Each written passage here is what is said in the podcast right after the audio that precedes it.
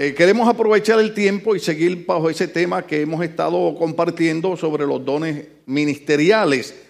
Eh, nos quedamos en 1 Corintios capítulo 12, verso 27, donde dimos prácticamente toda una enseñanza sobre ese verso en particular. Lo vamos a leer nada más como recordatorio, donde el apóstol Pablo, si ustedes recuerdan bien, que la Biblia dice que los santos hombres de Dios hablaron siendo inspirados por el Espíritu Santo. Entonces, este hombre que había sido perseguidor de la iglesia, ¿se acuerdan? Que en su creencia como judío, pues estaba en desacuerdo con los cristianos, eh, los perseguía hasta que tuvo un encuentro con Cristo, su vida fue cambiada, transformada. El Señor le, le dice a Ananía, este ahora va a ver cuánto le va a costar sufrir por mí. De la misma manera que ha perseguido a la iglesia, él va a experimentar eso. Pero fue un hombre que al tener un encuentro con el Señor estaba dispuesto en palabras de él no solamente a predicar el Evangelio, sino a morir por el Evangelio. O sea, parece ser que Pablo experimentó una conversión real. Parece que no fue una emoción, parece que no fue si el culto está bueno, me gozo, si no, no, el, el hombre era cuando las cosas están bien, le sirvo a Dios, cuando las cosas están mal, le sirvo a Dios, porque él mismo dice, yo he aprendido a contentarme cualquiera sea mi circunstancia. He sabido estar en abundancia, he sabido estar en escasez. Y él decía, y en todo sea el nombre de Dios glorificado. Por eso es importante leer las cartas de este hombre. Porque muchas veces a nosotros los cristianos se nos olvida que la razón por la que se predica el Evangelio no es porque no tenemos más nada que hacer y venimos a la iglesia. No, el mensaje original por el cual Cristo murió en la cruz del Calvario era que cada uno de nosotros, debido al pecado, estábamos condenados a pasar una eternidad en un lugar de tormento. Cristo, en su gran amor, viene a morir por nosotros, viene a pagar el precio por nosotros y cambia nuestro destino. Entonces, todos aquellos, dice Evangelio en San Juan, a los suyos vino, los suyos no le recibieron, a los que le recibieron le dio el poder, se echó hijo de Dios. Todos aquellos que han confesado a Cristo, según él dice el libro romano, con su boca y han querido en su corazón que Dios le levantó entre los muertos, son salvos. Entonces no podemos olvidar que la base del cristianismo es que hemos sido librados de una condenación por medio del pecado, que la Biblia dice que la paga del pecado es muerte. Yo sé que es bueno escuchar eh, temas interesantes y es bueno brincar y saltar y gozarnos, pero no podemos olvidar la realidad por la cual estamos sirviendo al Señor. Eh, anoche le decía yo a los músicos, estamos aquí compartiendo, y yo les decía, mi opinión es que el cristianismo es para cuando uno se muere. Porque si uno se muere sin Cristo tiene problemas. Porque Jesucristo fue el que habló de un rico que murió y abrió sus ojos en un lugar de, de tormento. Y había un hombre pobrecito que, que pedía limosna y murió, pero dice, y los ángeles lo llevaron al seno de Abraham. Entonces, no podemos olvidar como cristianos que no estamos en una religión, no estamos en un club religioso, estamos en el lugar donde es importante recordar qué hizo Cristo por nosotros en la cruz del Calvario y dejarle saber a otras personas que aunque no creemos en extremos eh, eh, religiosos ni en fanatismo, pero creemos en la importancia de entregar su vida a Jesucristo. Porque la muerte nos puede sorprender cuando menos usted se imagina. Nosotros somos la gente que más fe tenemos en el mundo. Por ejemplo, usted no se dio cuenta que yo tuve una fe bien poderosa cuando anuncié que el domingo vamos a tener a la doctora Liz predicando aquí. Eso es fe. Porque ninguno de nosotros estamos garantizados estar vivos para el domingo. Pero si estamos en Cristo, y morimos ante el domingo, estamos garantizados pasar una vida eterna con el Maestro que dio su vida por nosotros en la cruz del Calvario. Eso sí merece una alabanza. Entonces, Pablo en ese énfasis se, se, dedica, basado en el sacrificio de Cristo, a tratar de enseñar a la iglesia de cómo la iglesia debe de funcionar. Entonces les recuerda, como hicimos la otra vez, que nosotros somos el cuerpo de Cristo y cada uno es miembro de ese cuerpo. Entonces, dice de esta manera, en la iglesia, ¿en dónde? ¿En dónde? En la iglesia, de la palabra eclesia, que significa esta reunión y esta asamblea de hombres y mujeres que cuando nosotros no estamos aquí, esto es el edificio. Pero cuando nosotros entramos se convierte en iglesia porque la iglesia somos nosotros. ¿Entendieron eso? ¿Se acuerdan? Cristo es la cabeza, nosotros somos el cuerpo. Es importante que nosotros empezamos a vernos y a definirnos como Cristo nos ve. Nosotros somos el cuerpo de Cristo, Él es la cabeza. Cuando estamos reunidos componemos la iglesia. Por ejemplo, hoy yo puedo predicarle a la iglesia. Si ustedes no están, le predico al edificio, pero si ustedes están, le predico a la iglesia. Entonces él dice, en la iglesia, Dios, ¿quién? Ahora es importante entenderlo porque él está diciendo que lo que viene más adelante no es invento de los hombres, sino es algo que lo ha puesto. ¿Quién? Dios. Entonces dice, en la iglesia Dios ha puesto en primer lugar entonces Pablo empieza a definir unas categorías de posiciones o unas categorías de mando, aunque nosotros explicamos la importancia de entender que nosotros no debemos ver los dones ministeriales como posiciones y rangos, sino como servicio. Servicio, ¿se acuerdan? O sea, de nada sirve eh, que yo me crea el gran apóstol, el gran maestro, el gran profeta y no sirvo a la iglesia. Todo lo contrario, todos los dones es para servir a la iglesia, al cuerpo de Cristo. Más sin embargo, no quiere decir que Pablo no entiende que hay una jerarquía de respeto, que es algo por lo cual la iglesia cristiana en, en estos días tiene tanto problema. Una de las dificultades más difíciles que tenemos nosotros es respetar las autoridades en la iglesia.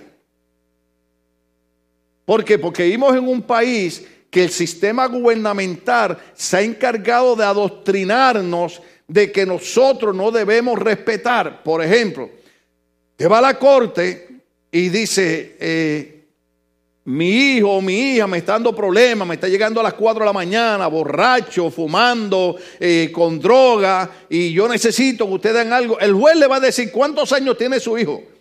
Y usted dice, acaba de cumplir 18 hace dos semanas. ¿Sabe qué le va a decir el juez? Él puede hacer lo que le dé la gana.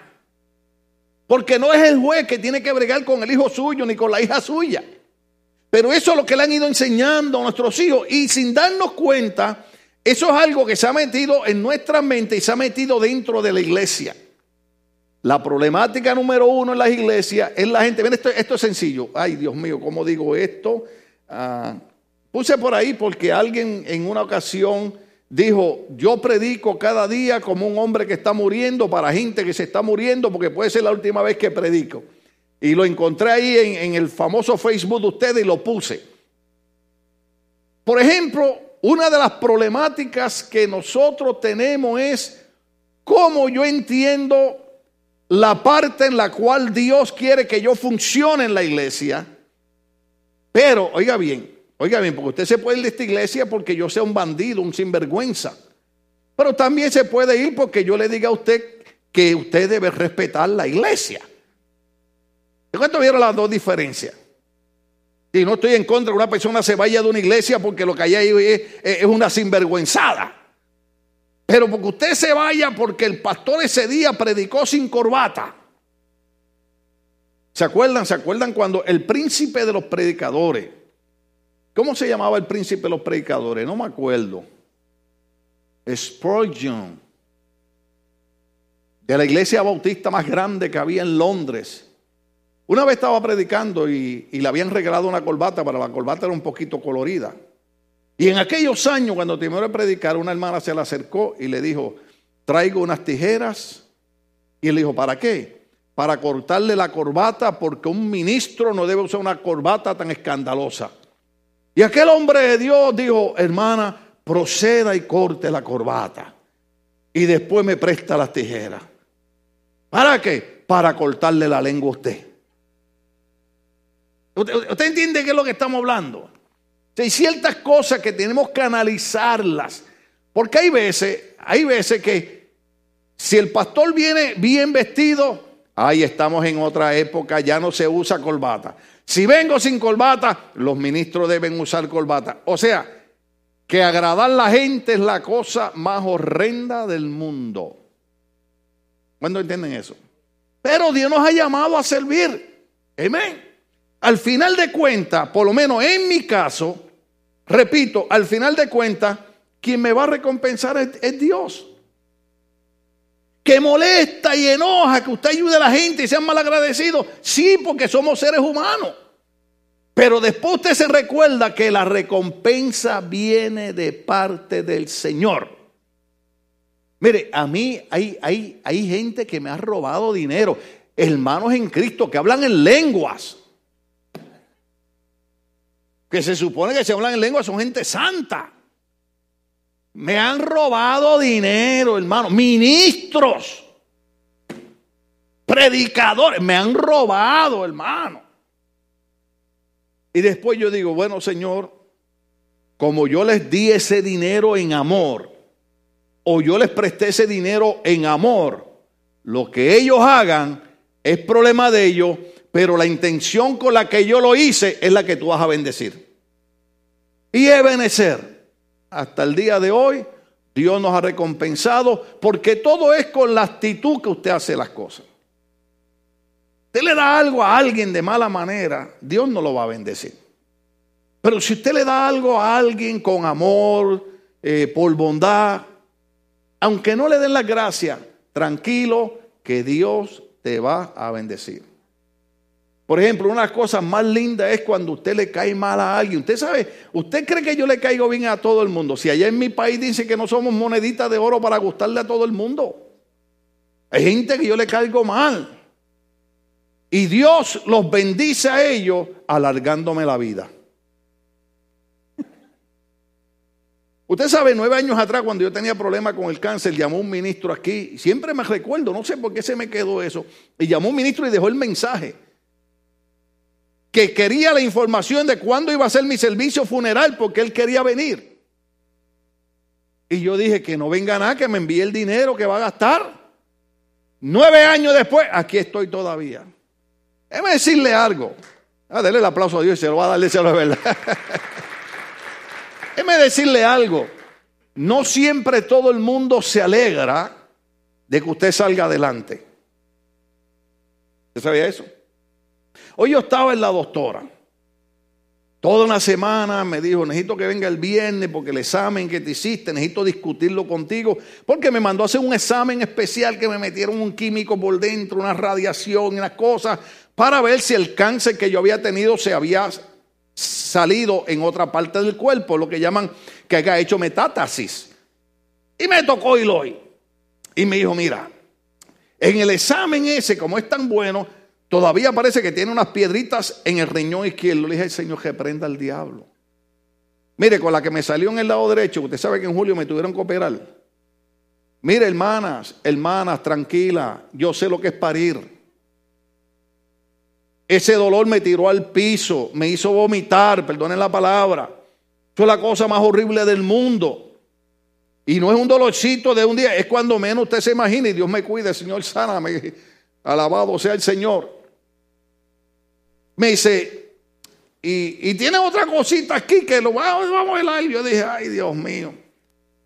Y yo lo único que quería es caerle arriba lo del cáncer, porque el examen fue para ver si el cáncer se había movido para otro lugar. Ay, hasta que habló. Oiga, y hoy yo entendí, ella es rusa, Ucrania. Habla un inglés con acento peor que yo hablo el inglés del español mío. Esa que yo hablo un inglés hispano. Y me dice, I have a good news for you. Yo dije, aleluya, thank you, Jesus. Yo sabía lo que me iba a decir. Me dice, el cáncer no ha hecho metástasis, no se ha regado, no ha salido. Hasta el día de hoy estás libre de cáncer. Sea el nombre de Dios glorificado. Oh, aleluya. Pero no crea usted que a todo el mundo le gusta esa noticia. Porque hay gente que donde nos ven los pies nos quieren ver la cabeza. Y yo haré una sola cosa. Aunque sea arrastrándome, seguiré gritando que Cristo es mi Señor. Amén. Hoy les puse ahí en Facebook para aquellos que siguen las páginas sociales y las que no son muy sociales. Un pedacito ahí del predicador este morenito. Y él estaba hablando de, eh, eh, eh, lo grabé porque me gustó, estaba hablando del dark place, el lugar oscuro. Y entonces cuando estaba hablando, le dice a la gente, posiblemente hay alguien aquí que cree que nadie sabe que está en el lugar oscuro. Y él dice, yo sé lo que es eso porque el hecho de que yo conozca la palabra y tenga conocimiento de la palabra de Dios y sea pastor no me libra de pasar por un momento oscuro. Oiga, y lo grabé y lo puse en Facebook. Porque qué cosa, cuando todo el mundo se enferma, el diablo lo enfermó. Cuando se enferma el pastor, la mano de Dios le cayó arriba. Lo digo más despacio. Cuando los hermanos se enferman en la iglesia, pastor, oré por mí que el diablo me tiró un dardo de enfermedad. Y ahí vamos nosotros, Satanás, suéltalo en el nombre de Jesús.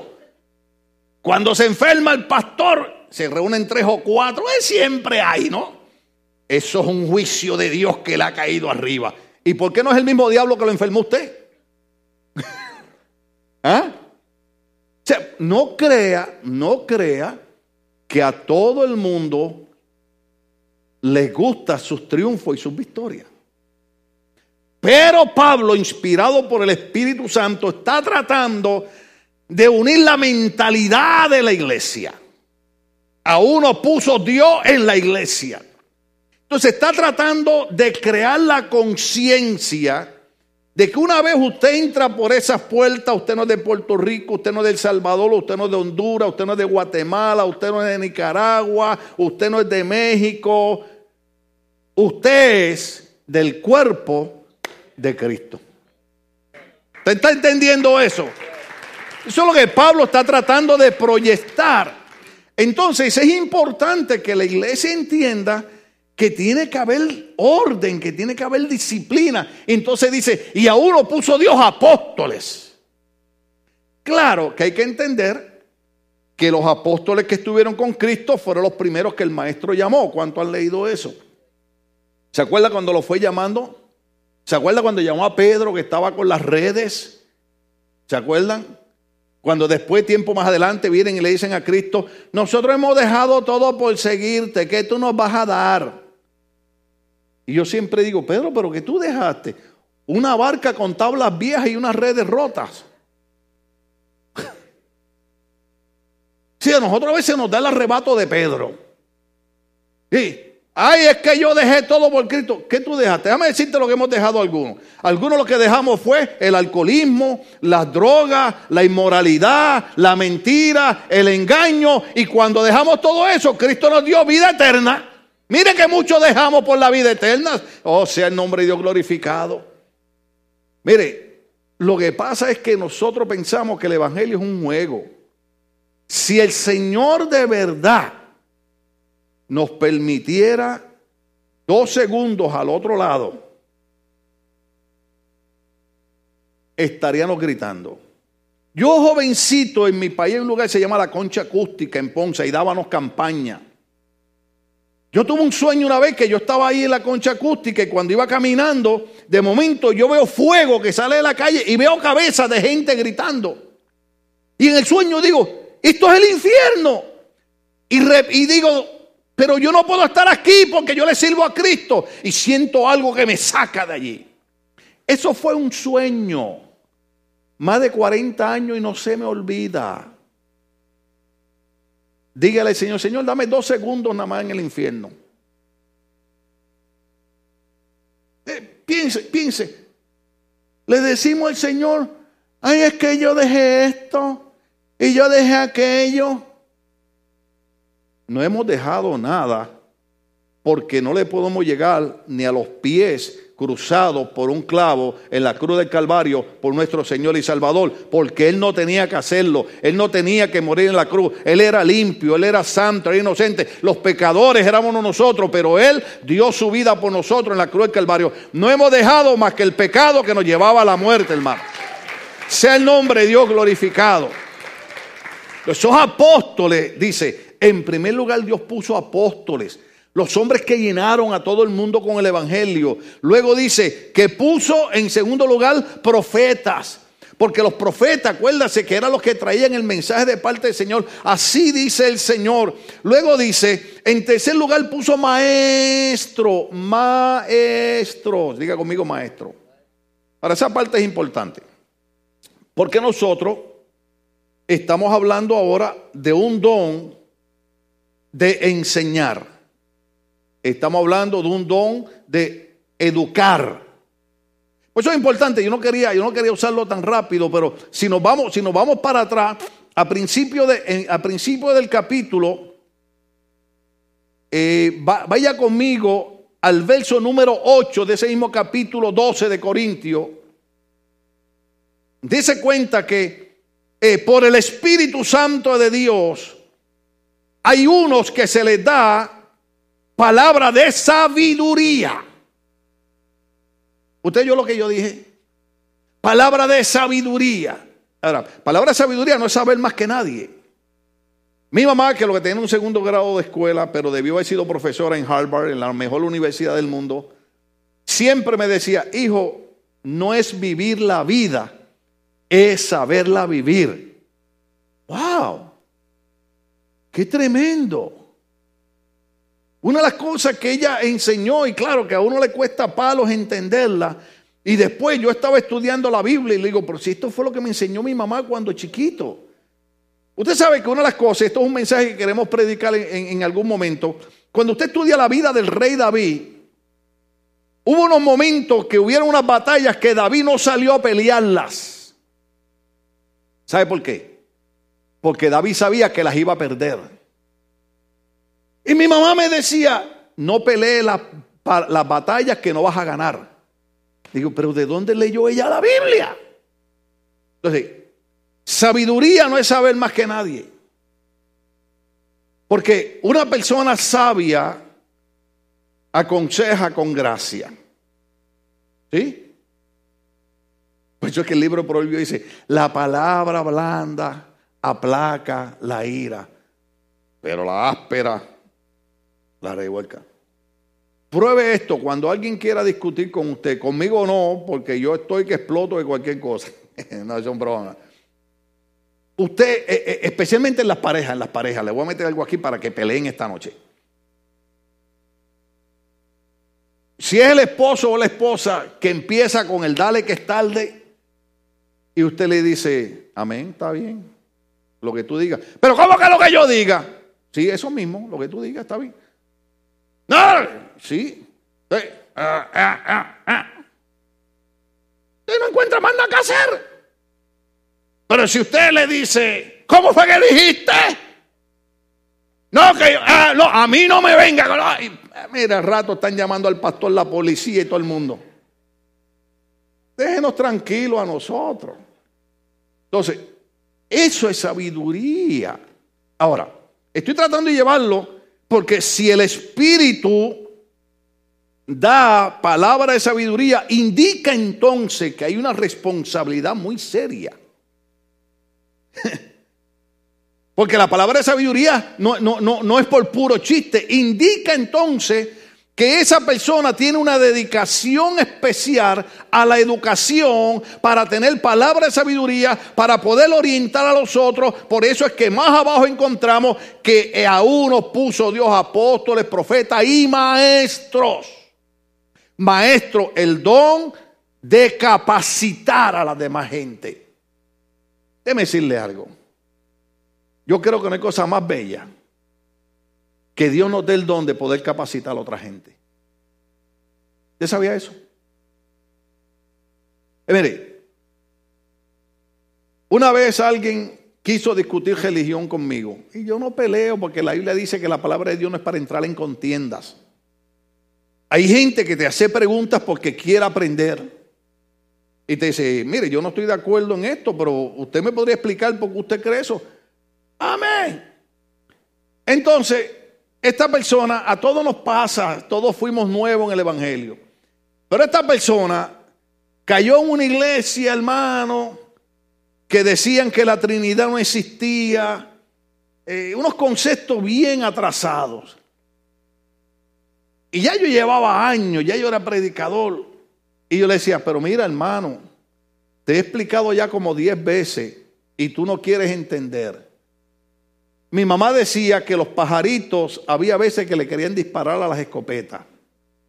¿Qué significa eso?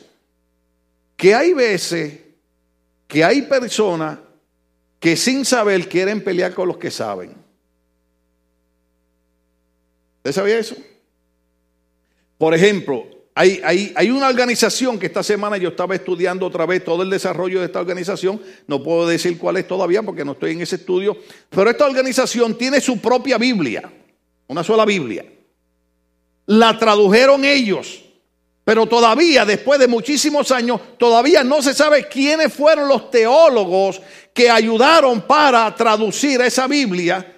Que cuando usted la estudia, usted va a encontrar que cualquier otra Biblia, de cualquier versión y de cualquier modernidad, están de acuerdo, excepto esa. Entonces, quiere decir que hay hombres que se capacitan, aprenden para ser útiles. Oiga bien, como maestros.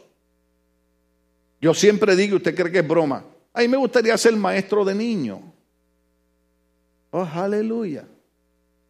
Porque lo que hay que pensar es que Dios te está entregando una mente limpia, un cerebro sano, un corazón limpio. Usted sabe, las travesuras que ellos hacen son de niño. ¿Usted sabía eso? Nada, y ojo aquí que los mayores a veces son peores que los niños, pero no diga que yo dije eso.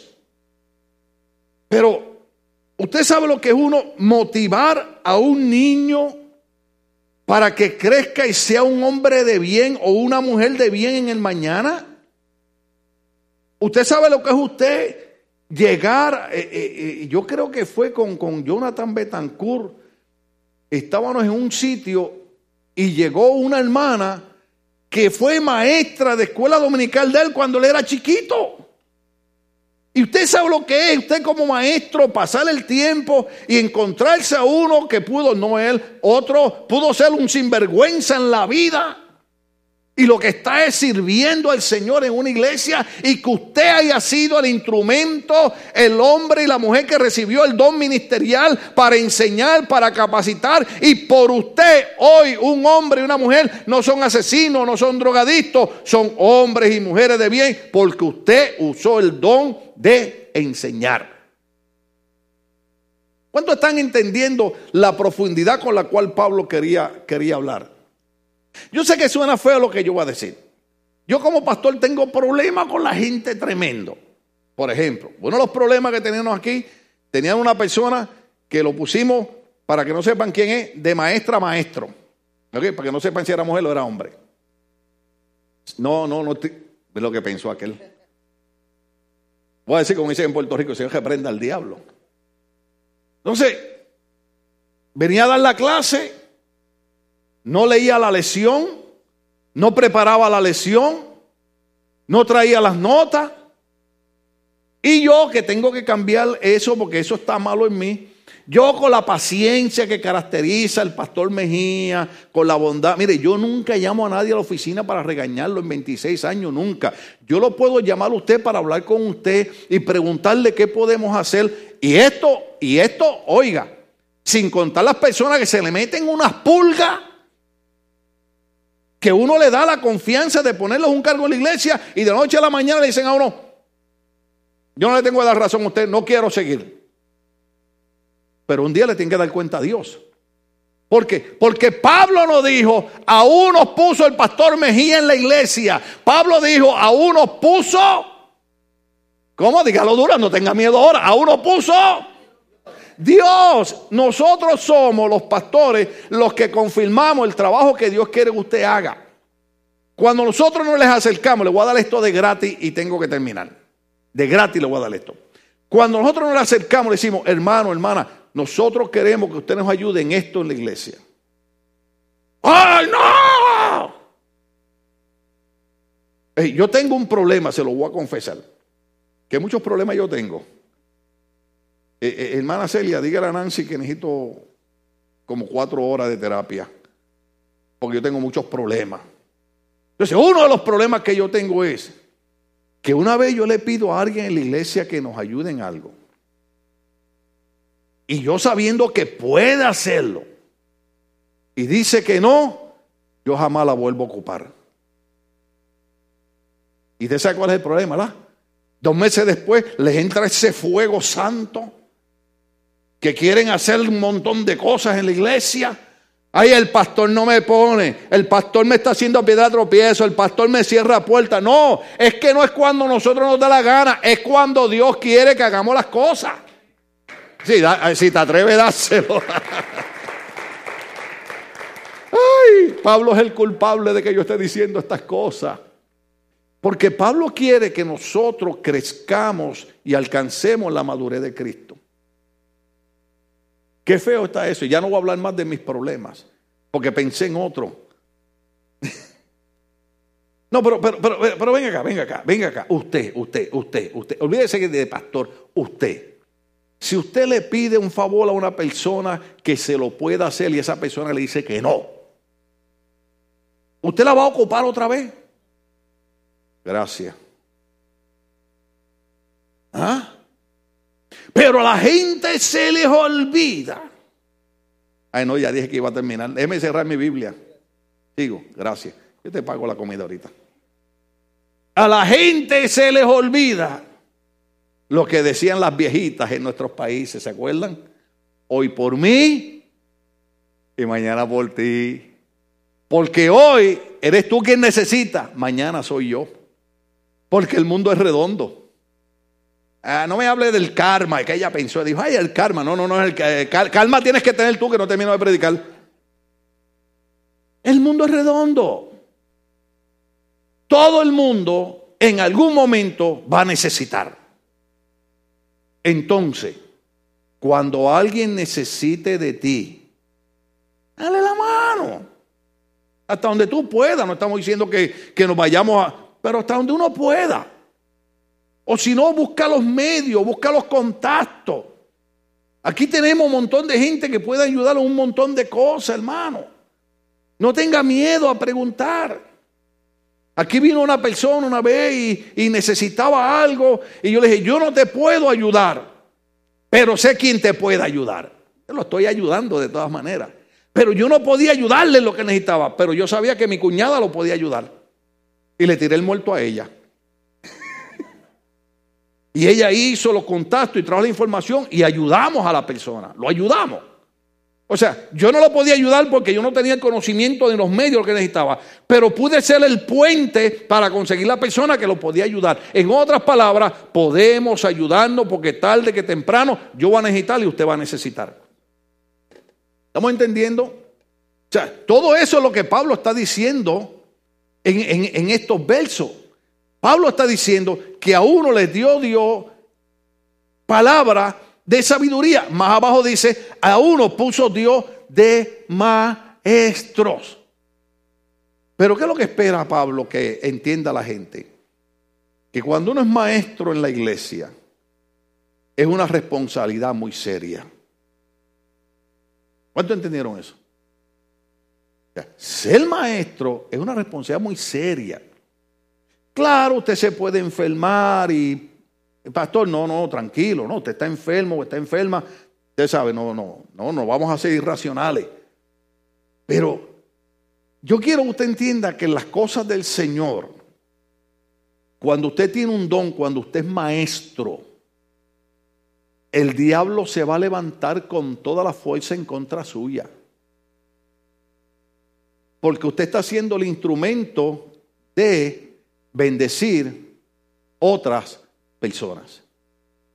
Y el diablo no quiere eso, porque el diablo vino a qué? Matar, robar y destruir. Y usted, igual que Cristo, está viniendo para capacitar gente para que sean instrumentos en las manos del Señor. Después seguimos con los dones ministerios. ¿Cuánto aprendimos algo hasta aquí, hermano? Era el aplauso del Señor. Estamos de pie. Gloria al nombre de Dios para siempre.